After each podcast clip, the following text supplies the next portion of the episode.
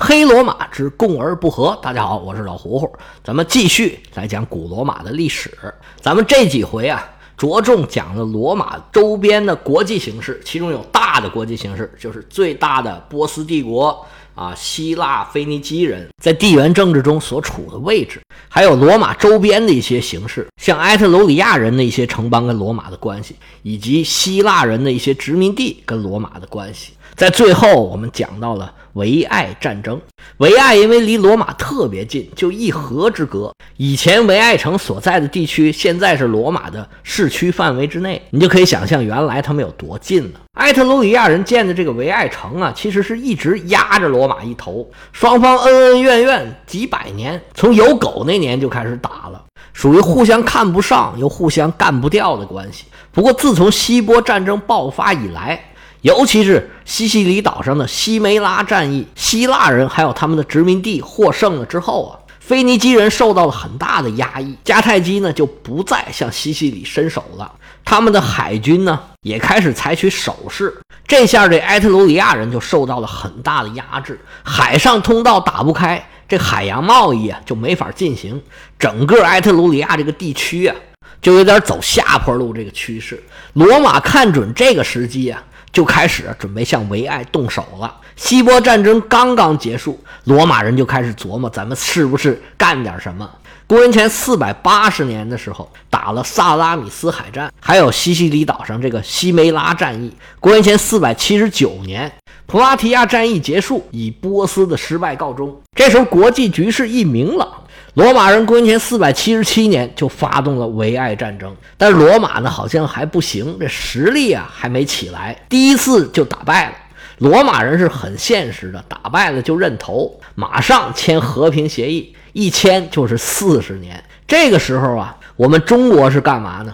刚好是春秋战国之交。我们学的历史课本里面就写着，中国的春秋战国交界是公元前四百七十六年，跟维埃战争的开始只相差一年。说到公元前四百七十六年这一年呢，你在中国历史的大事年表上找啊，你会发现，哎，这一年好像没有什么大事发生啊。但是为什么要把这一年作为这么重要的一个历史纪年的分界线呢？而且这一年呢，因为写在教科书上了嘛，它属于一种官方的说法，是一种公认的说法，已经在我们脑子里面形成条件反射了。你看，这一说到四百七十七年，我马上就联想到中国的春秋战国的分界线。那这个事儿呢，我再简单的说一下，中国关于春秋和战国的分界呀，在历史上有几种观点。第一个观点其实就是最早的官方观点，说是在公元前四百八十一年，孔子得知。天下第一人兽这个麒麟被鲁哀公抓到以后啊，因伤致死，所以孔子就气得不得了，说这个礼崩乐坏啊，已经到了极点了，万分悲痛，就不写了。春秋到此为止，实在是不忍心再看下去了。以后你们爱怎么乱怎么乱吧，我就不管了。因为这春秋呢，在孔子眼里啊，就是一个礼崩乐坏史。到这儿呢，这礼崩完了，乐也坏完了，春秋可以就结束了。那春秋本来就是因为孔子这个书而得名的，那么他书不写了，那春秋到此就结束，这是最早的讲法。第二个说法呢是勾践灭吴，在公元前四百七十三年，因为春秋的时候呢，他的战争啊基本上还是在一定的范围之内，在贵族之间进行的，而到了战国时期啊，就开始了这种全面战、总体战、灭国战这种战争性质的改变呢。也是区分春秋战国的一个标准，而这种战争呢，应该就是吴越战争，尤其是越灭了吴，打这儿开始的。而这一年呢，是公元前四百七十三年，也有一说是战国打这年开始。还有两个说法，就是三家分晋和田氏代齐。所谓三家分晋，就是韩赵魏三家把智氏。给灭了，从此以后呢，这晋国就分成韩、赵、魏三国了。而周王呢，又承认了这三国，给他们封了爵位。从此以后啊，就意味着诸侯可以自立。那周王呢，不得不承认已经存在的现实，就是说周王没有什么权利了。田氏代齐也差不多，而田氏代齐呢，比这个三家分晋的时间要早，时间发生的很早，但是它过程却拖得很长。田氏代齐呢，最早是从公元前四百八十一年开始的，也就是孔子停止写《春秋》的那一年。而把公元前四百八十一年当做春秋战国分界线，这个田氏代齐啊，也有人把它看作一个标志性的事件，就跟那个三家分晋一样，说是诸侯啊不再听周王的命令了。但实际上呢，这个三家分晋和田氏代齐啊，其实都拖了很长时间。田氏处理掉这个姜齐，放逐了齐桓公，建立了田齐，这是公元前三百八十六年的事儿。又过了差不多一百年，而晋国的末代国王到公元前三百七十六年，呢才被放逐。从官方上，这晋国才被灭了。而勾践灭吴这个呢，毕竟当时看来啊，吴越都是边陲小国，没有这么大的影响，所以它很难成为一个重大的文化节点。而孔子绝笔春秋呢，这是文化事件，也不能这么用。所以最后呢，春秋和战国的分界点设在了公元前四百七十六年。这一年发生的是什么事儿呢？是周敬王去世，老王去世，新王登基，换年号了。他的儿子是周元王，在周敬王和周元王的任内。发生了这么多事情，所以呢，就把周元王登基这一年算作了战国的开始。公元前四百七十六年呢，作为春秋战国划分的这一年是这么来的。也别说这一年没发生什么大事儿，那周天子换了，那能不是大事儿吗？按理说这是当年最大的事儿了，但是因为当时啊，这个周天子已经存在感不强了，换不换的也没什么影响，所以大家已经不太拿周天子当回事儿了。但是政治上呢，它还是有一个很明显的标志性的意义，它还是最高的政府、最高的领导，所以算这个标志性的时间，还是以它这个为准。说这事儿说这么半天呢，主要是想让大家在年代上啊有一个对照。我不知道您各位，反正我是有这种感觉，就是不管哪国的，它的历史，我一般都会要拉到中国来看啊，这是中国的什么什么年代，什么什么事件。有的时候啊，说不定还真的有一点关系呢。有的时候呢，把这视野放大来看，有的事儿就会豁然开朗。就比如说咱们之前讲的这个西梅拉，如果你觉得这个伯罗奔尼撒战争的时候啊，雅典出兵打这个叙拉古，觉得有点莫名其妙。你要是知道西梅拉战争的背景，还有它的结果。你就会觉得哦，原来是这么回事儿。行了，关于一个年代啊，扯了这么长时间，我们还是说回来，维埃战争。第一次维埃战争，罗马打输了，停战协议四十年过期以后，两边啊又打了一仗。这次呢，罗马打赢了，不过呢又停战了。这次停战协议签的短了一点，签了二十年，二十年期限又过了。到了公元前四百零五年，罗马感觉时机成熟了，于是啊，倾举国之力发动了维埃战争。这次罗马人是咬着牙过去的，无论如何也要把对方给打死。这个打死是真的打死，以后就不让维埃存在在罗马的身边了。到了公元前四百零五年，距离第一次维埃战争已经过去了七十多年了，而罗马的共和呢，已经有超过一百年了，它的内部治理啊，已经有一定的成果了。而埃特鲁里亚人这几十年呢，一直在走下坡路，尤其是在希波战争之后，埃特鲁里亚人因为他的联盟腓尼基人在几次大的海战里面全都战败了。他们就放弃了取得整个西西里岛的这种想法，反而呢自己内部挖钱，跑到北非去经营去了。那埃特鲁里亚人海洋贸易这边啊，就塌了一大半。整个埃特鲁里亚地区都不是很景气，各自内部的问题全都冒出来了。此消彼长之下，罗马这时候啊有相当大的优势，所以呢，他们觉得自己机会来了，才拼尽全力去搞维埃这么一下子。但是维埃跟罗马对抗这么多年呢？人家也不是省油的灯，罗马一上来确实取得了很大的优势，但是维埃人呢据险死守，这么一守就守了十年。维埃城是建在山崖之上，易守难攻，城内有很多存粮，也没有所谓的饥馑之忧。罗马人变成老鼠拉龟，无从下手，没办法，只能围着。那围着吧，十年时间，大家就这么僵着。在那个时代啊，冬天基本上是不能打仗的。但是这时候不能打仗也得打呀，因为你这个围城一撤，就算是前功尽弃了，前面的仗全都白打了。罗马人也不敢撤，这么一来呢，罗马也带来了很多麻烦，无论是这些士兵的生计啊，还是军队的补给啊，也都出现了问题。好在呢，第一个离得近，补给还是很方便的。另外一个原因呢，就是跟维埃仇实在是太大了。他们之间打仗啊，已经成了下意识的，越打仇越大，越打仇越大。所谓冤家宜解不宜结，但是他这实在是解不开了。那罗马人呢，同仇敌忾，整个罗马有一个战略目标了。那很多其他的问题呢，也就迎刃而解了。一切都为战争服务嘛，其他的就先放一放吧。于是维埃城就在那儿守着，罗马人就在这围着。从这儿呢，也看出另外一个问题来。就是埃特鲁里亚人啊，不是很团结。像罗马呀，它就是拉丁的盟主，有很多城邦呢，都属于拉丁同盟。罗马虽然霸道一点儿，但是呢，在整个拉丁同盟里边啊，这个拉丁人也算是同气连枝、守望相助。谁有问题的时候，其他人都会来帮忙。相比之下，这埃特鲁里亚人呢就不行了。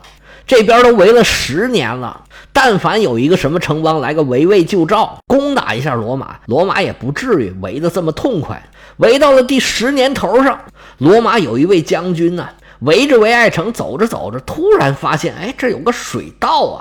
这水是从哪儿下来？它怎么下来的？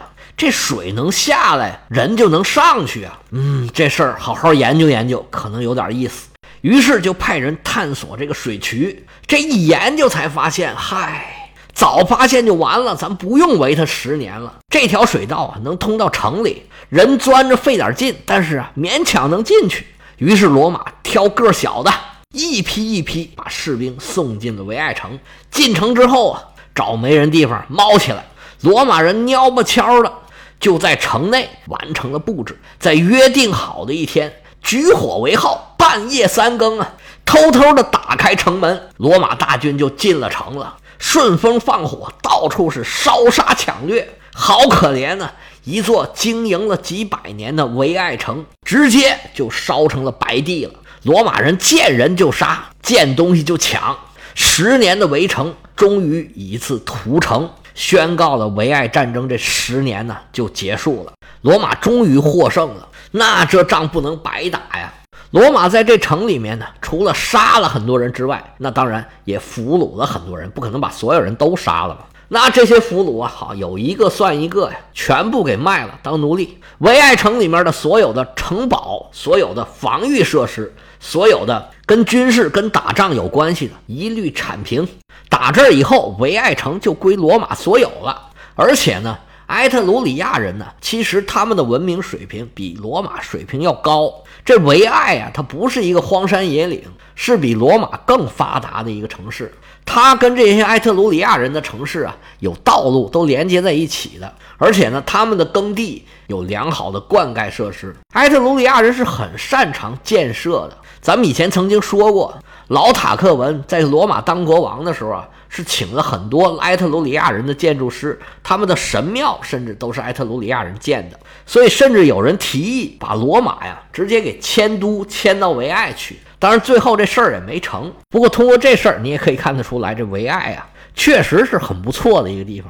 所以这个事儿对罗马人来说呀太重要了，他们太开心了，把老对手整个置之死地，摁在地下拼命摩擦。还有什么事儿比这更高兴的吗？这场战争对罗马人来说确实意义非常重大。从公元前四百七十七年开始啊，跟中国一样，罗马人也走进了战国时代。虽然罗马之前呢一直也在打仗，但是从这一仗开始，罗马人才真正的明白了什么东西最重要。虽然他们呢早就明白了，但始终啊还是要一个真事儿，让每个罗马人都形成共识。这场维埃战争，这个艰苦的过程，还有丰硕的成果，让每一个罗马人都看到了打仗啊，太好了！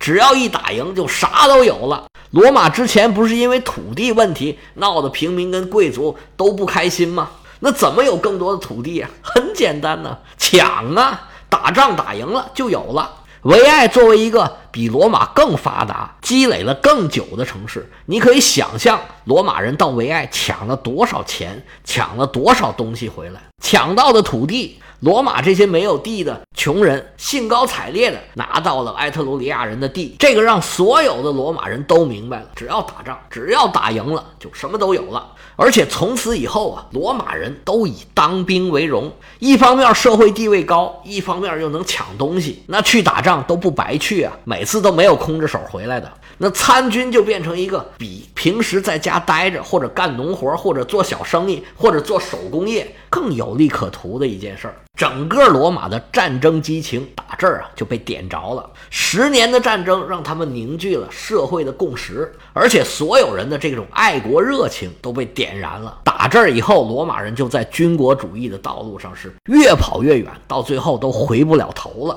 罗马人就是生于打仗，死于打仗。他发达也是因为他打仗打得厉害，到最后他死也是因为死在他没有办法控制他自己的军队，而军队的利益高于了国家的利益。等各个军阀分裂，你一块儿我一块儿，没有办法再整合到一块儿的时候，罗马也就再也不能整合到一块儿去了。这都是后话。总之，打这儿开始啊，罗马就在意大利半岛上开始了迅速的扩张。战争增强了罗马的爱国热情和凝聚力，同时呢，也让罗马人产生了很强的危机感。因为有你打人家，就有人家打你，所以这边战争刚一结束，罗马人就开始修一个城墙。这个城墙修的特别的厚，整个城墙是希腊人设计的，厚三米，高七米，比原来啊。